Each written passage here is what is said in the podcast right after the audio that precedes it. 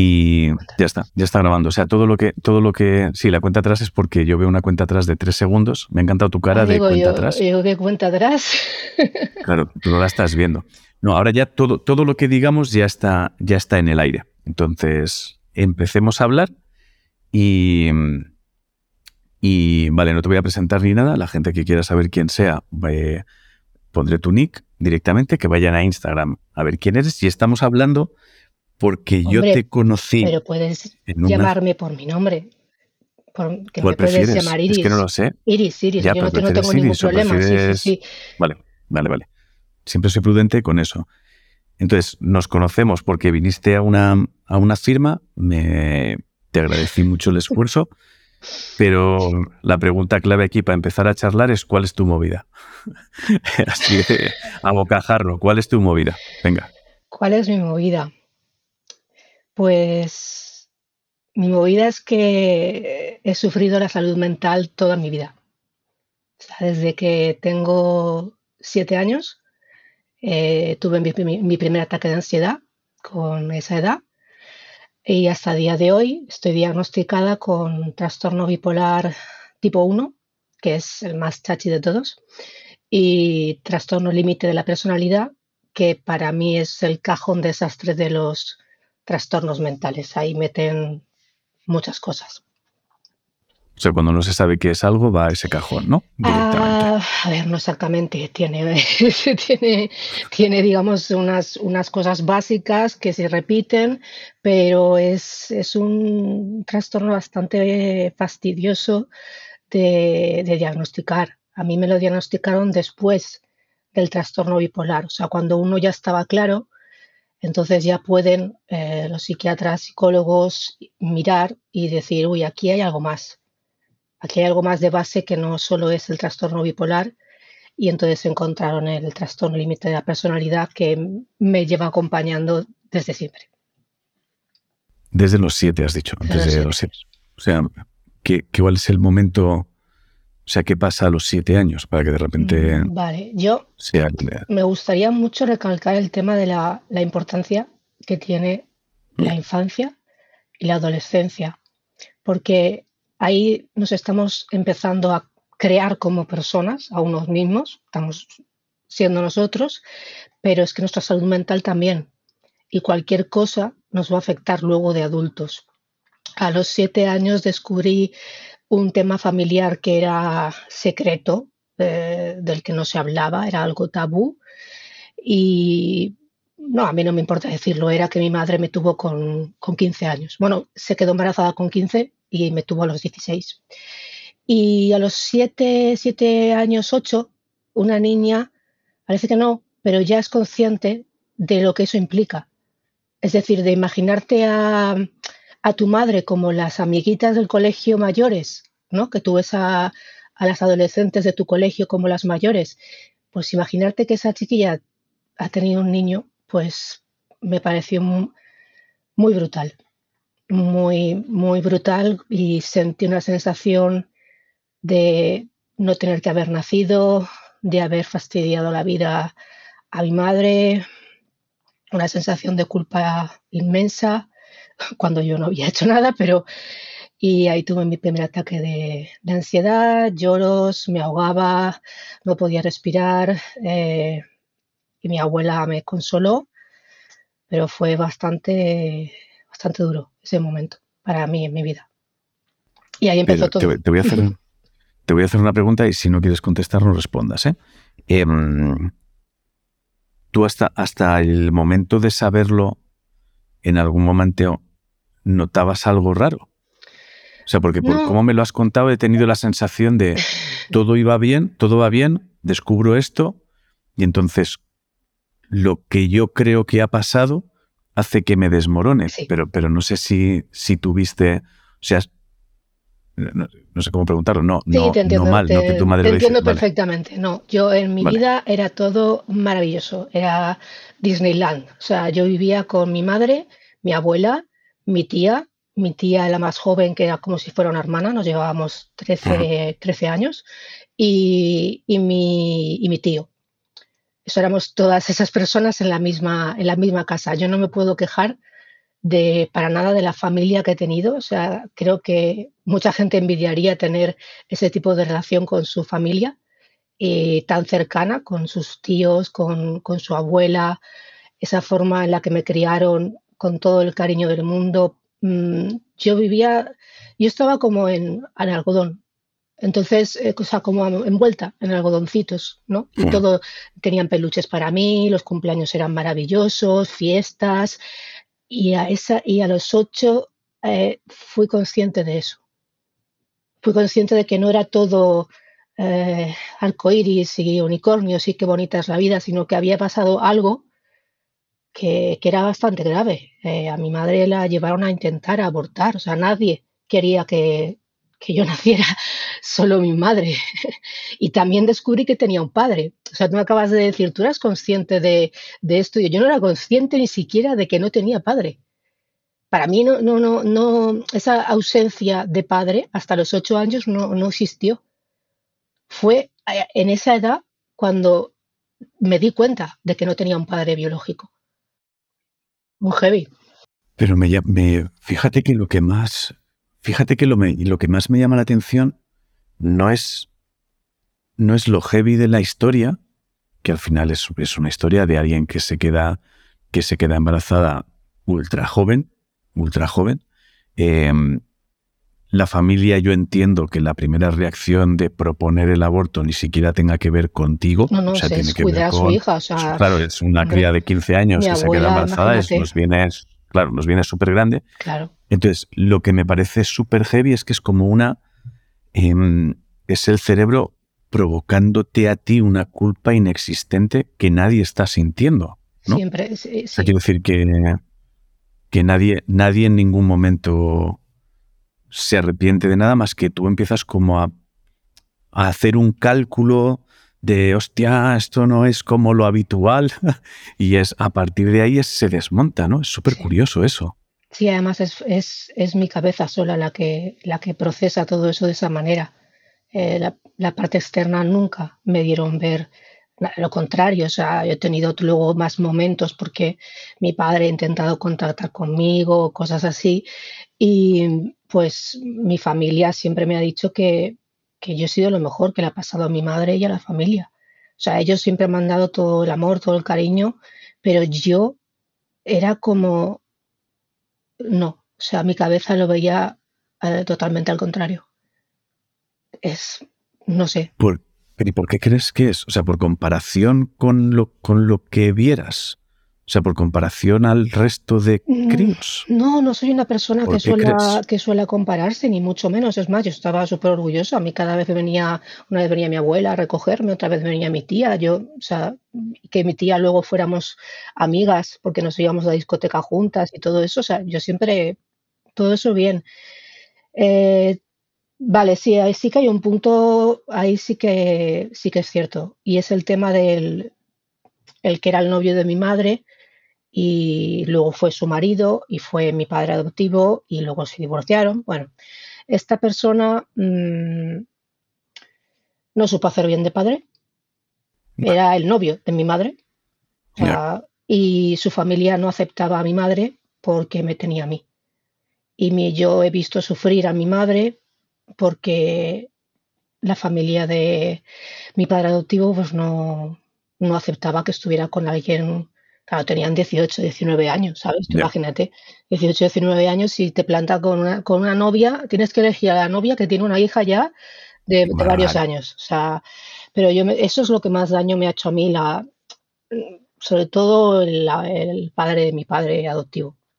Wow, va a salirte un montón cuando empiece con, con los términos familiares. El, el, padre del padre adoptivo es una persona que, que hasta me que a una niña de eso de 7, 8 años o menos, incluso eh, en Navidad le ha rechazado un beso. O sea, ha ido yo, me han dijeron, dale, dale un beso al, al yayo. Y yo con miedo a acercarme, darle un beso en la mejilla y él simplemente cambiar de canal en el televisor, ni mirarme. O sea, a una, niña, a una niña pequeña. Entonces yo ahí sí que notaba o sea, tenía un contraste, mira, eso te lo pongo como ejemplo porque para mí creo que la bipolaridad tiene mucho que ver. Tenía un contraste muy grande con mi familia materna, que era, ya te digo, amor, aceptación, eh, con la familia por parte de mi padre adoptivo, que era un rechazo constante y un sentirme que yo no valía nada. Era blanco y negro. Claro, joder, pero ahí, claro, o sea, lo, y eso en tu cabeza, una niña. No, claro, claro, es un puto estallido. no entiendes, o sea, no entiendes por qué en un sitio te quieren tanto y, y las hasta las cuidadoras y todo te, están contigo, te quieren, les caes bien, porque tú además eres una niña súper habladora, súper feliz, eh, y luego vas a otro sitio y te repudian de esa manera. Mi cabeza, eso, eso fue, eso era un choque muy, muy grande. No, pero claro, pero aquí el, claro, el problema no es que de repente tú descubrieras que tu madre te había tenido con 15, ¿no? O sea, yo creo que aquí la movida es que te enteras justo en el momento en el que tu madre está conociendo a alguien y parece que eres, es, para ese alguien eres un problema. Entonces, claro, todo lo que hasta que aparece esa persona, entiendo, es idílico, porque entiendo que hasta ahí tu madre no está con nadie, o sea, sois la familia, no, eh, está con nadie. Justamente eh, José apareció cuando yo tenía unos dos años. O sea, es decir, llevaba, ah, llevaban, no, no, llevaban ah, tiempo juntos de novios, eh, pero claro, una cosa es empezar de novios a salir. En esa época, pues estás empezando, y luego cuando ya la cosa va en serio, él se tiene que ir a la mili, etcétera, y, y, la cosa se pone seria es cuando, pues bueno, yo veo a mi madre llorar porque, porque el padre de mi padre no, no la quiere por, por mí. Hostia, pero, pero huele, un, huele un poco a que, o sea, esto es, esto es un poco raro lo que voy a decir, pero es, huele un poco a que realmente alguien fuerza un poquito para que tú descubras eso cuando les empieza a venir mal al pavo este, o sea, al padre de tu padre, ¿no? Quiero decir, porque si mm. están desde los dos años y coincide que tú te enteras. No, no, no, no me entero. Es porque suceden ciertas cosas, mi madre me ve ah. preparada para eh, entender de dónde vienen los bebés y al explicarme eh, que mi madre eso lo hizo muy bien, compró un libro conmigo, me explicó de dónde vienen los bebés, pero aprovechó ese día para meterme toda la información de golpe. Vale. Como un cuento, me lo contó como un cuento. Yo y tu padre, tu padre sabes que no es esta persona, eh, nos queríamos mucho, pero tuvimos una discusión por unas llaves, nos separamos y se fue. Y eso es lo que yo me enteré con ocho años. Lo que ella no sabía es que yo con esa edad podía asimilar mucho más. Y yo ahí empecé a tener un montón de dudas, rellenaba los huecos con imaginación, yo tengo mucha imaginación eh, desde siempre, entonces rellenas esos huecos con lo que tú te imaginas, ¿no? Con qué ha pasado, mi padre se enteraría y la dejó porque estaba embarazada, o, ¿sabes? Era por mí, no me ha, no me ha querido a mí, o, o sea, empiezas a llenar ahí huecos y te haces tú tu, tu empanada mental. Ya. No había pensado nunca en ese. La historia es muy complicada. no, no, bueno. No, o sea, es, relativamente. Así, seguramente, pero. No, me refiero que es, relativamente sencilla de entender. Es, es alguien que es madre muy joven, con un tipo que no está preparado para hacerse cargo de eso de la forma que sea. Para nada. Desaparezco, desaparezco de aquí, tú creces en, con alguien que pues que está siendo de padre, pero en un entorno que no está siendo es, más complicado todavía, Ángel. No es que esa no es que, no es que, me, sí, no es que mi padre no me quisiera, es que le obligaron a irse. Le obligaron a que él se fuera. Mi padre resulta que era un chaval que tiene hoy en día eh, me he enterado que por genética mis problemas mentales me vienen por mi padre biológico. Él en el momento en el que estaba con mi madre y ya se quedó embarazada, él tuvo un brote psicótico y le despertó la esquizofrenia. Él lo que tiene es el trastorno esquizoafectivo, es decir, esquizofrenia más trastorno bipolar. Se le juntan las dos cosas. Entonces, en esa edad justo es cuando, en la primera juventud, es cuando pueden despertar esas enfermedades y cuando hay un detonante muy fuerte, como por ejemplo en este caso, aunque fuera para él algo bueno, entre comillas, y algo que él quería, que era casarse con mi madre, tener, tener, eh, tenerme a mí, eh, trabajar, se puso a sacarse el carnet de taxista, eh, le salió la esquizofrenia. Y algo pasó ahí que yo todavía no sé porque sé varias versiones, pero no sé, que lo, echa, lo echaron. O sea, mi familia fue la que le, dijo que, se fuera y que no se volviera nunca más por ahí. Y mi madre se, se fue de esa casa en la que estaban a vivir otra vez con mi, con mi abuela. Es que es, Vale, vale. Imagínate asimilar todo esto cuando vas creciendo, cuando con pistas que te van dando, a los 14 descubres una cosa, un día te llaman de un programa de televisión para decirte que es que tu padre quiere hablar contigo, tu padre biológico, y tú, pero ¿qué me estás contando?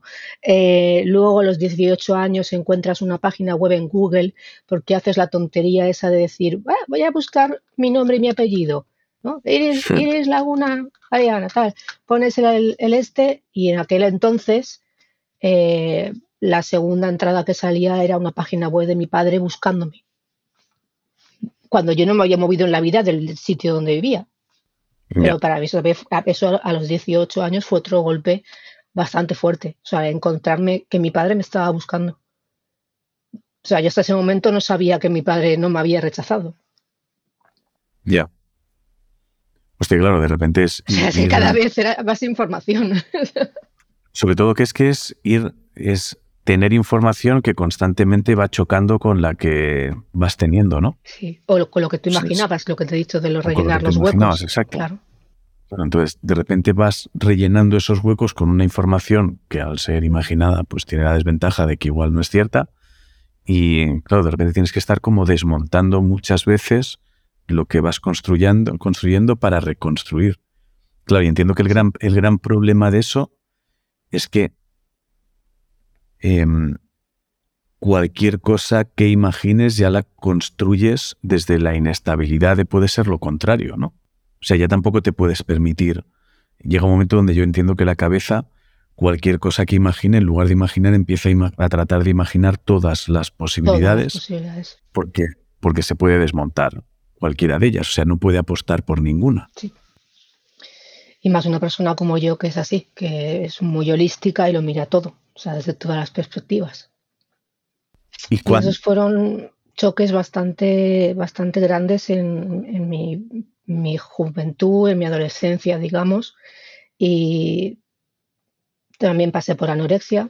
Eh, desde, desde, los 13 años hasta los 25 tuve anorexia muy fuerte Em, todo esto son cosas que tienen que ver con el TLP, con el trastorno límite de la personalidad. Por ejemplo, el miedo al abandono, que se puede dar por algo como lo que me ha pasado a mí en mi vida, un miedo un poquito exagerado al abandono, que no, si, no, si no lo controlas, pues se te va un poco de madre. Eh, pero con amigos, con, no solo con parejas, eh, sino con, con amigos también. Eh, el tema de los trastornos alimenticios también puede entrar dentro del TLP. El tema de la autolesión, de tener un ataque de ansiedad por la noche porque estás dándole vueltas a cosas, tienes un ataque de ansiedad, no sabes cómo frenarlo y llegas al punto de la, de la autolesión. Y esos son temas que van más con el TLP que con el trastorno bipolar. El trastorno bipolar me salió por, los brotes psicóticos. ¿Y cómo crees, crees que tienes, crees que has localizado un momento en el que igual que, contabas antes, a partir de este momento, de este descubrimiento, empieza, empieza el caos? Mm. ¿Crees que hay algún momento, encontraste algún momento en el que digas, ahora hay que empezar a intentar poner orden en el caos? Sí, cuando tuve una CM. Cuando estuve, estuve ingresada en el hospital y tuve una experiencia cercana a la muerte, eh, porque me estaban dando un medicamento que no me estaba sentando bien, pero ahí nadie se daba cuenta. Eh, lo normal, tú lo sabes, es, cuando estás ingresada en, el ala de psiquiatría, pues te ingresan 10, 15 días aproximadamente. ¿no? Te intentas recomponer, te dan tu medicación y ale, para afuera, ¿no? Yo estuve tres meses ingresada. Tres meses ahí metida. ¿Por qué? Pues porque me dieron un medicamento que no me sentaba bien. Mi madre lo veía, Mi madre se daba cuenta de que algo me estaba pasando, algo que no era normal en la medicación, algo que no era normal en la enfermedad, algo que no era normal en el brote psicótico, pero no le hacían caso. Y no le hicieron caso hasta que me desmayé en el, en el patio. Estábamos mi madre y yo en, esos descansos de, para salir a fumar un rato y tal. Y me desmayé, me caí al suelo, ya me cogió y me tuvo que subir. O sea, ni siquiera nadie le ayudó, me tuvo que subir ella a la planta de psiquiatría y diciéndole, diciendo mi, hija, o sea, ¿qué, ¿qué, pasa aquí? O sea, ¿qué, es esto? Y ahí es cuando tuve pues una encefalopatía por ácido valproico y lo siguiente, lo, este, mi cerebro estaba como en coma. Todo fue muy rápido, eso es cierto, porque ahí sí que enseguida me quitaron la medicación. Entonces solo faltaba que mi cuerpo, eh, digamos que fuera eh, quitándose de en medio la medicación, ¿no? hiciera su limpieza, pero claro, no sabían si podía llegar a muerte cerebral, si quizá podía quedarme algún alguna cosa cognitiva que después no estuviera bien, algo del habla, algo de la memoria. No tenían ni, ni idea. Tenían un término médico que, no me acuerdo ahora cómo, cómo, se dice, pero es un término que se utiliza para cuando los médicos no pueden hacer nada. O sea, no, no, no, no saben ni qué va a ocurrir, ni pueden intervenir, ni hacer nada. Simplemente tienen que esperar a que la paciente o el paciente se recupere o, se quede ahí o, lo que sea. Y yo tuve la suerte que al quitarme la medicación, pues volví, volví a, despertar. Y ese punto fue, fue importante, es que soy muy contradictoria por dos motivos. Uno, porque me hizo ver, mm, ¿cómo explicarlo? Mm, es, que siempre, es que yo siempre veo las dos caras de una misma moneda. O sea, siempre veo que algo puede tener algo malo y algo bueno al mismo tiempo. Y para mí esa FM tuvo algo bueno, que es, oh Dios mío, eh, me podría haber quedado ahí, eh, mm, mi vida se hubiera parado, no hubiera podido estudiar, no hubiera podido tal, Em, hay que hacer las cosas, hay que cerrar ciclos, hay que seguir para adelante, pero al mismo tiempo hay una parte negativa y es que yo estaba muy bien donde, mm, donde fuera que estuviera. No. no quería volver a la vida. O sea, fue, es, horrible. Es horrible la sensación de, estar viva otra vez, de, de tocar, de duro, de, e, era horrible. Yo para mí estaba en paz, además era como medio consciente de estar en paz. Los médicos dicen que es por falta de oxígeno y tal, pero bueno, a mí me da igual. El caso es que yo estaba en paz, tranquila y, bien. O sea, me da igual, como si ahí me desconectan y me quedo ahí, que eso también lo he oído en alguna entrevista, que me hubiera quedado ahí. O sea, yo me hubiera quedado ahí. Si me dan a elegir, y yo digo, sí, sí, déjame aquí. O sea, qué manera, qué manera más esto de desconectar del mundo, ¿no? Es decir, de, ni dolor, ni sufrimiento, ni tener que nada, simplemente te quedas ahí. Pero eso se me ha quedado. Se me ha quedado como una especie de, puntito, yo le llamo, yo lo, lo, hago todo con mucha imaginación, muy visual, como un puntito negro que se te queda ahí en el corazoncito, que es el que yo, el vacío existencial, y que mucha gente siente, sin haber tenido la, experiencia cercana a la muerte, pero a veces está ahí y tú puedes vivir, puedes seguir adelante, hacer tus cosas, tus planes, pero llegan momentos, sobre todo por el trastorno bipolar, cuando te llega un episodio en el que estás más baja, con menos energía, con menos fuerza, en el que aprovecha ese puntito para hacerse grande,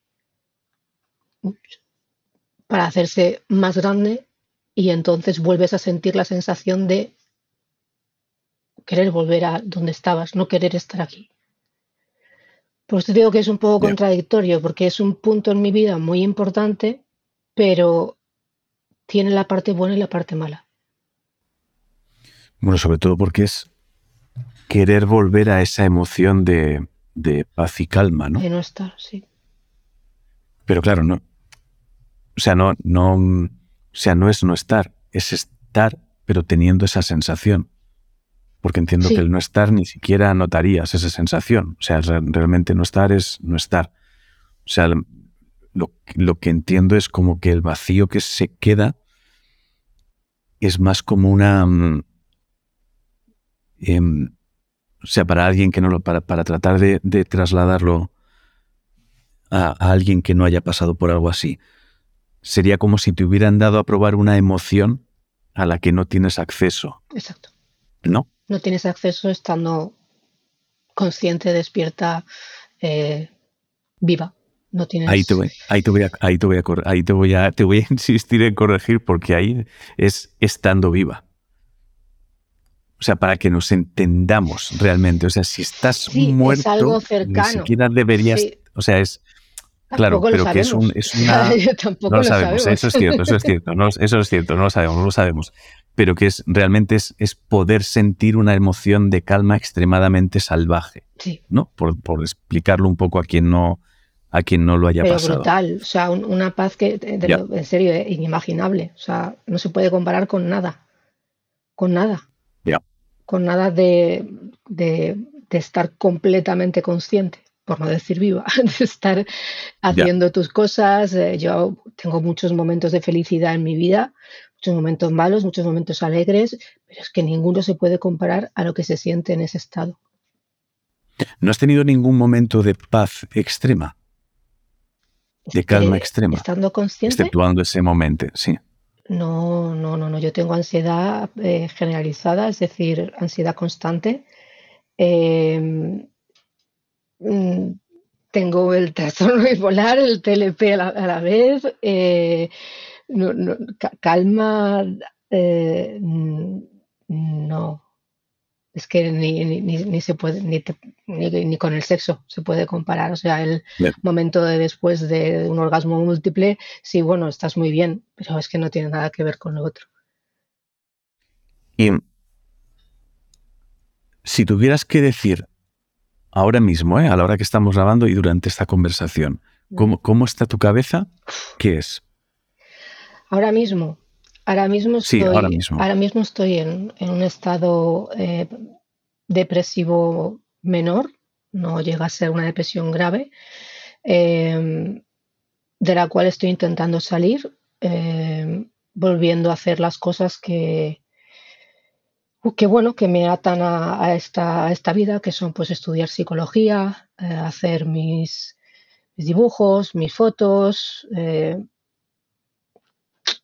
estoy intentando salir de esa, de esa depresión, porque eh, algunas personas que tenemos trastorno bipolar nos afectan las estaciones.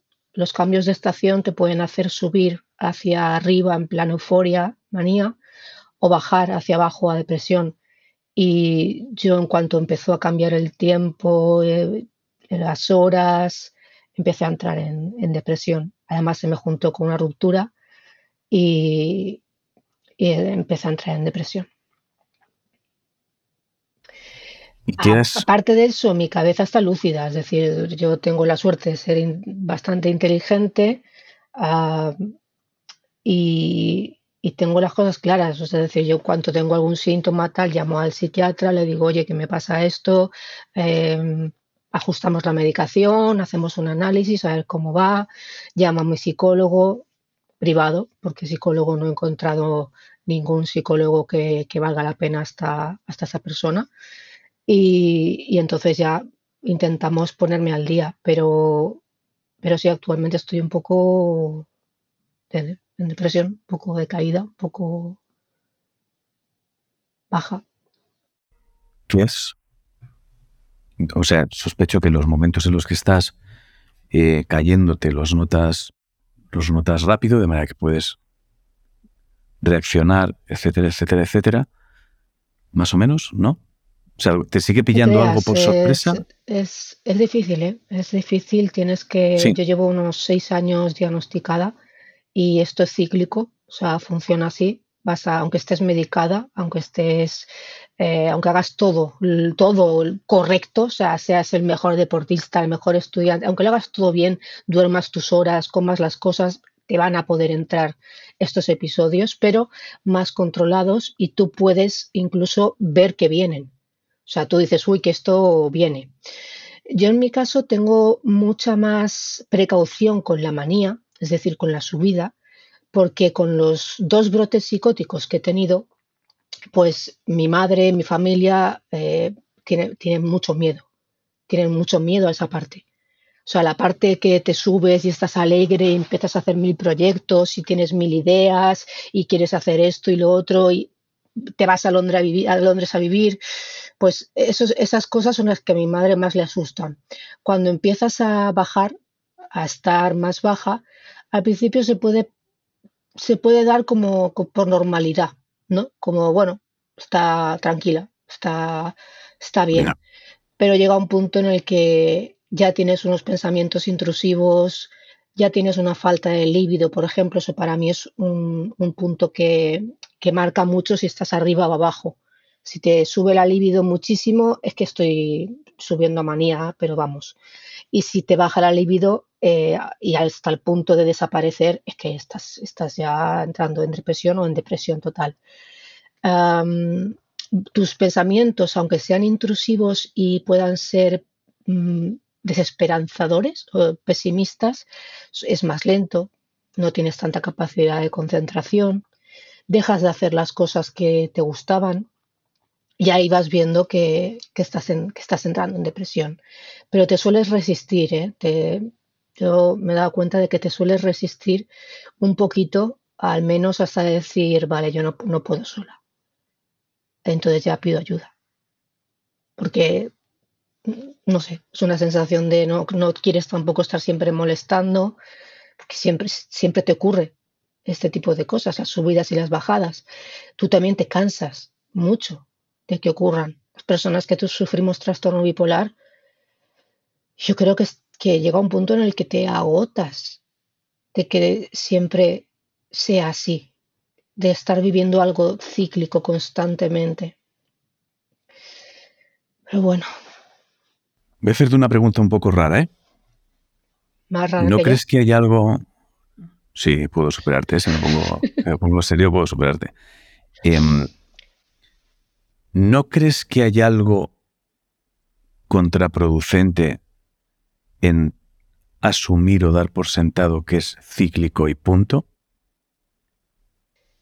Por muchas veces que haya pasado, por muchos años. Pregúntaselo a mis psiquiatras, a los que me han dado no, no, te lo pregunto, y a los que estudian el trastorno bipolar. te lo pregunto a ti, ¿qué piensas tú? Eh, es así, es así, es así la enfermedad. Es así.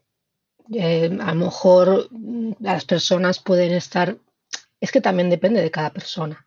O sea, yo te estoy hablando desde mi, punto de vista y desde mi, vida y de una persona que tiene dos trastornos al mismo tiempo, que eso es la comorbilidad, de, comorbilidad del trastorno bipolar con el trastorno límite de la personalidad, que se juntan y tú imagínate que a lo mejor el trastorno límite te va a hacer que te se desencadene un episodio del trastorno bipolar. Entonces, hmm. Eh, a lo mejor mi caso no es igual que el de otra persona. Tampoco es lo mismo que yo tengo el tipo 1, que somos las personas que subimos a manía, manía aguda y brotes psicóticos, eh, y hay personas que tienen el tipo 2 y solo llegan a hipomanía, que es como poco más suave, no deja de ser también peligroso porque puedes hacer cosas que no harías en un estado que no estás, en un estado no alterado de la mente, pero es diferente al, tipo 1. El tipo 1 toca todos los picos, o sea, el más alto y el más bajo. Y es que es así la enfermedad, o sea, es decir, puede ser que con los años se vaya rebajando, que como te digo, mm, llame antes al psiquiatra y, y me diga, oye, y cortamos antes el episodio, pero pero es así. En el caso de que cambiara, pues tendría que avisarlo a, mi psiquiatra y decir, oye, esto ha cambiado, de repente estoy tres años sin episodios.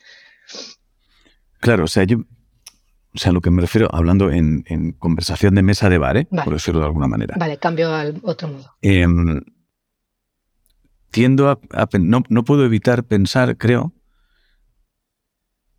que si algunas cosas em, son provocadas porque muy, muy en titulares, muy a grandes rasgos, etcétera, etcétera, muy simple, muy, muy simple. Que si algunas cosas son provocadas por una especie de descubrimiento, emoción, sorpresa, algo inesperado, algo muy salvaje que uno no es capaz de procesar, entender en las edades más jóvenes de crío, etcétera, etcétera, etcétera, ¿vale? Em, no puedo evitar pensar que si consigues superar esa especie de trauma, tiene que haber un cambio también. Sí, eso es algo que... En el interior del coco. Mira, eso es algo que yo he hablado mucho con mi psicólogo, sobre todo el tema de los traumas, porque yo también he sufrido una violación. Venga, añadimos más cositas. He sufrido, he sufrido una violación a los 22 años. Y, entonces los traumas, eh, él y yo hablábamos de, que hay que llegar al, al fondo del todo. O sea, que, hay veces que no solo es decir, sí, mira, esto me pasó. Eh, no, claro, claro. Tal. No, a mí hay que ahondar en, lo que, en el evento, en lo sucedido eh, y en realmente qué es lo que nos está traumatizando de eso.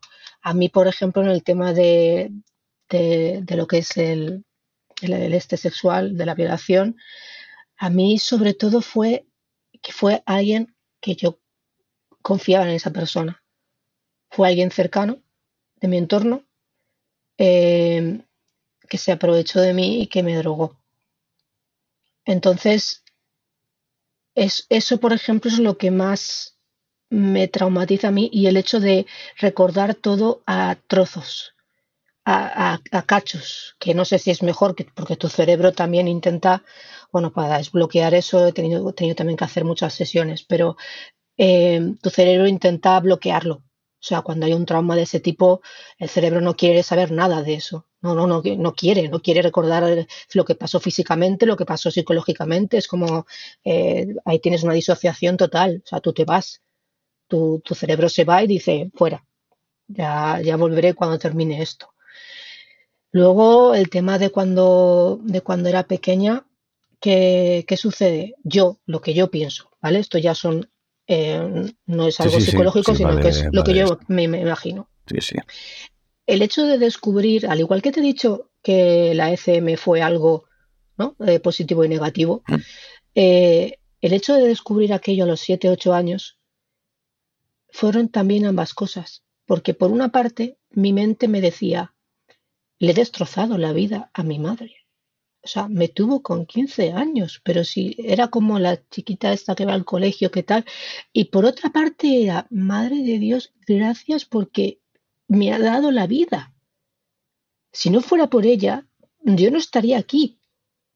Entonces era al mismo tiempo la sensación contradictoria de, es que esto no tenía que haber pasado, o sea, yo no tenía que haber estado aquí, yo no tenía que haber nacido, he fastidiado la vida de mi madre y oh Dios mío, me han dado la vida, eh, estoy viva gracias a esto y existo gracias a la decisión de mi madre. Y sientes las dos cosas de verdad a la, vez. O sea, eres, capaz, eres eres una persona ambivalente, o sea, eres capaz de sentir lo bueno y lo malo al mismo tiempo. Suele pesar más lo malo, o sea, en los recuerdos, en la, psicología es así, los recuerdos pesan más los negativos. Psicología de la emoción lo he estudiado y, es así. Pero, pero esa ambivalencia es lo que creo que crea esa contra, ese crack en el cerebro, en cualquier trauma que haya una, especie de ambivalencia tan fuerte, te crea un, crack que, es como... No sé cómo explicarlo mejor. Bueno, eh, la, la, sensación es que vives constantemente en un mundo donde no puedes evitar pensar que todo lo bueno tiene su lado malo al mismo tiempo. Entonces, todo lo malo tiene su lado bueno. Y también les das oportunidad a personas que luego no valen la pena. Y... Sí, pero mi sensación es que al final cualquier cosa que hagas o decisión que tomes la haces desde la inseguridad más absoluta de, bueno, esto puede salir mal también, porque como puede salir bien. Entonces, partiendo de la base de que, de que si le damos más peso a lo malo y tú estás viendo absolutamente todo el tiempo lo bueno y lo malo, eh, dándole más peso al otro, incluso cuando se le da una oportunidad a alguien, se le da desde el punto de vista de, bueno, pero también puede salir mal. Entonces al final te estás embarcando en algo eh, que, no se, que no termina de ser nunca eh, una apuesta, sea una relación o sea un estudiar. Porque entiendo que también estudiar sea lo mismo. Es bueno, pues estoy estudiando psicología, pero total, ¿para qué? Si no voy a encontrar trabajo y no voy a dedicar, aunque por otro lado es a lo mejor sí, porque lo puedo conseguir. Entonces, claro, sí, al final cuando, estás. cuando me pongo a escribir eso, los libros que estoy escribiendo, que realmente lo de ser psicóloga lo quiero más para tener eh, un, un, un, ¿cómo se dice?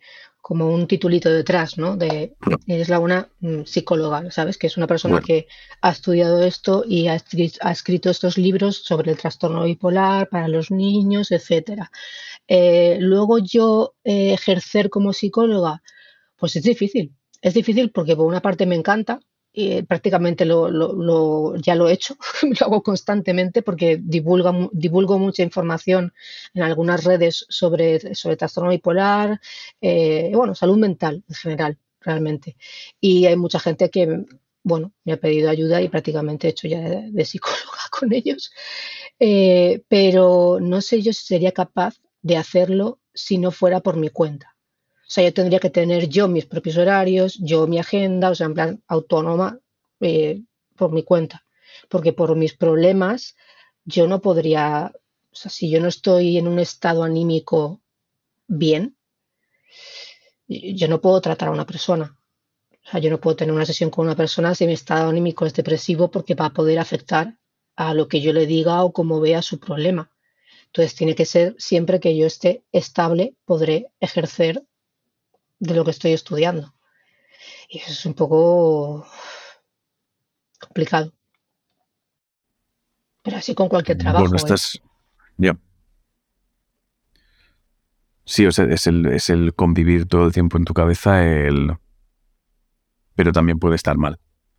Todo. O sea, es estar mm, siempre ocupado, ocupado en eso. O sea, es la cabeza en todo. Eh, las cosas pueden salir bien, pero todo puede salir mal. Entonces entiendo que el día que de repente encadenas el pensamiento negativo afloja un poco, pues de repente se dispara la cabeza, tratas de arrancar mil millones de cosas que no, no, es, no es que tú no vayas a poder mantener, ningún ser humano podría mantener ese volumen de cosas que probablemente dispara cuando se ve bien, con la diferencia de que, bueno, si uno, si uno tiene que apagar cuando pasa ese disparo 10 cosas y quedarse con una no pasa nada, pero a ti de repente apagar esas 10 cosas, entiendo que lo que te implica es, pues, ¿para qué voy a mantener estas dos? Las apago todas, soy un fracaso, no funciono, no, no sé qué, y, otra, y me voy abajo del todo. O sea, es como me meto los pies en cemento y me tiro a un río. Sí, eso, eso, pasa. Es, a las personas, con lo que me ocurren a mí, nos es bastante difícil eh, regular. O sea, regularnos no irnos hacia un lado o hacia el otro de la balanza, sino estar así un poquito como, o sea, lo que tú has dicho, no, no coger 10.000 proyectos de golpe, pero tampoco dejarlos todos de golpe.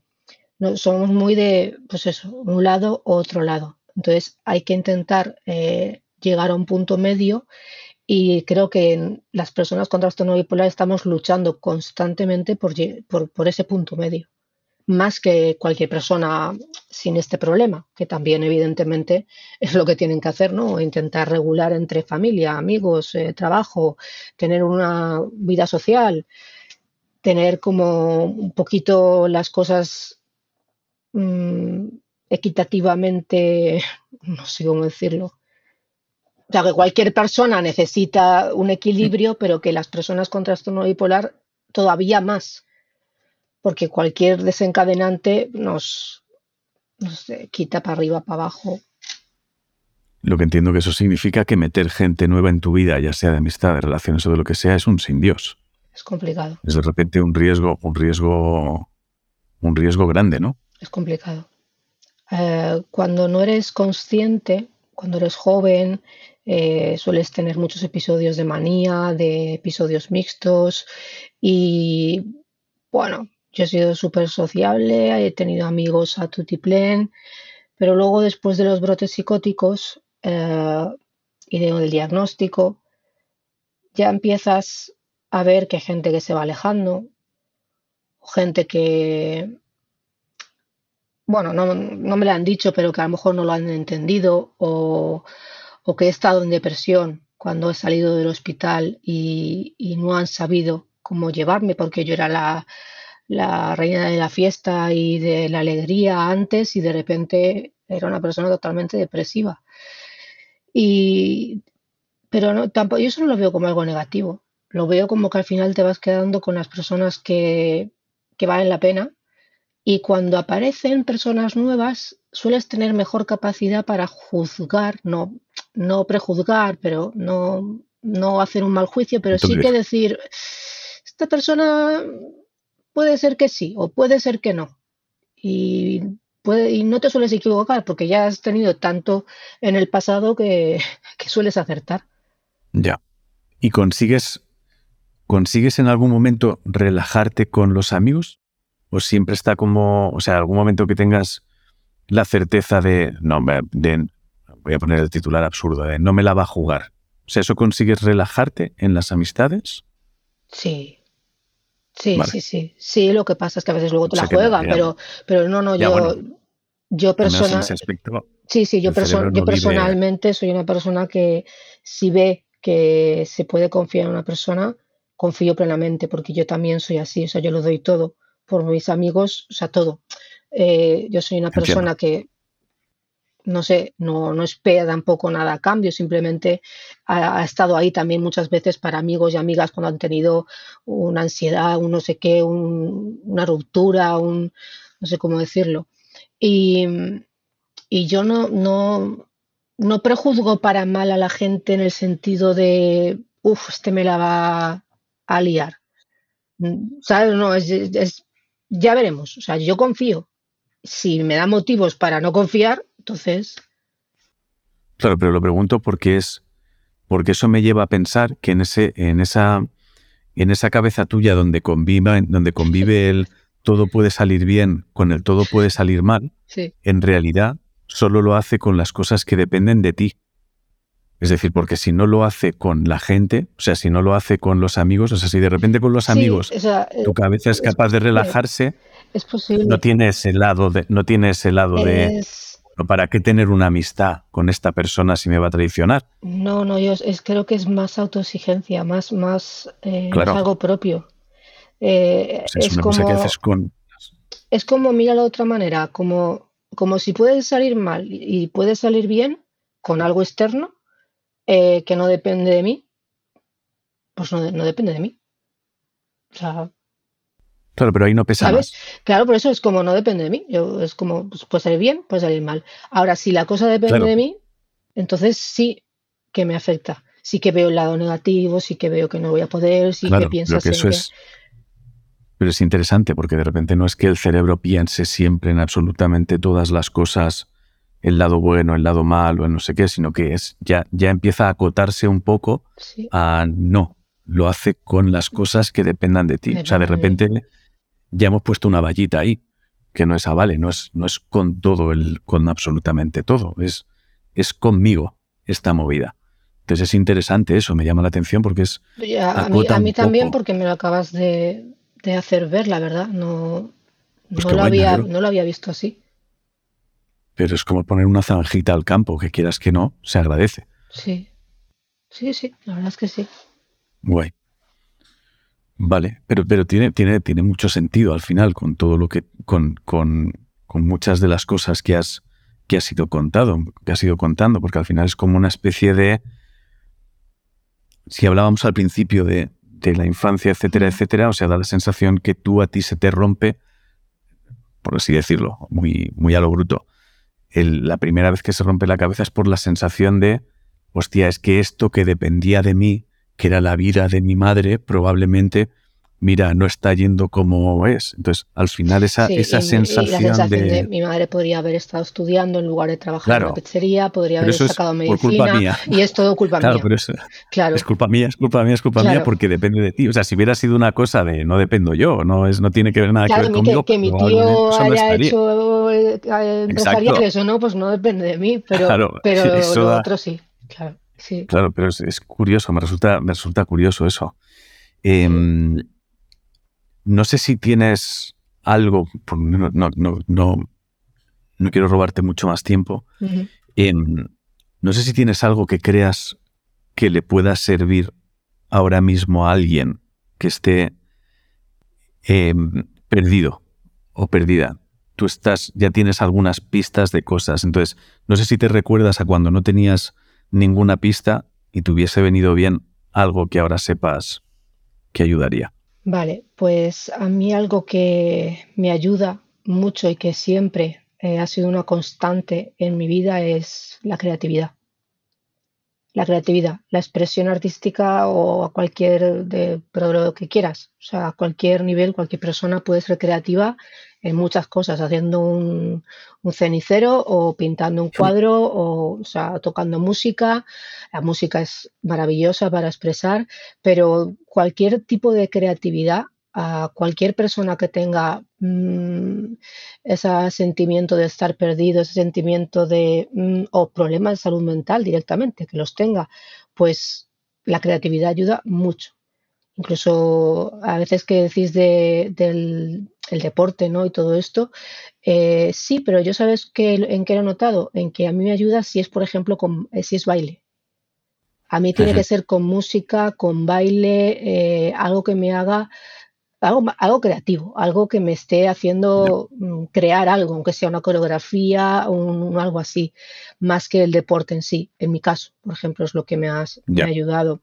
Luego también, em, no diría, a ver, la, inteligencia ayuda, ¿vale? Pero porque cada, una, cada persona tiene un tipo de, de inteligencia, llega a ciertas cosas más o menos. Cuanto más inteligente eres, mejor puedes llevar también las enfermedades o trastornos de salud mental. Pero no solo eso, sino que cuanto a lo mejor no eres súper inteligente, pero tienes curiosidad por, eh, por, el conocimiento, por la sabiduría, ya no la inteligencia, sino por acumular conocimiento y buscar información, eh, mirar qué le ha funcionado a otra persona. Eh, esa curiosidad creo que también ayuda muchísimo a que, a que una persona pueda, pueda tirar para adelante. Y, nada, yo creo que hay que prestar mucha atención a la infancia y a la adolescencia. Es algo que, pienso que cualquier... Eh, es muy difícil porque eh, es muy difícil, pero hay que prestar mucha atención a la gente que tiene hijos, a su infancia y a su adolescencia marca muchísimo. Em, Iris, muchas, muchas gracias por prestarte a, charlar. Tenía muchas ganas de hablar contigo porque eres de las primeras personas que me impactó al, conocerla en una, en una, firma, o sea que me apetecía mucho charlar contigo. Em, nada que decir. Y a, mí, tu, audiolibro. Lo porque, vamos. Lo bueno, lo que me tranquiliza es que de esta charla te vas a quedar tranquila porque no depende de ti el resultado. de que se haya grabado bien en la aplicación de ti. Voy a, voy a darle a stop y me despido de ti en condiciones. Vale, vale ok.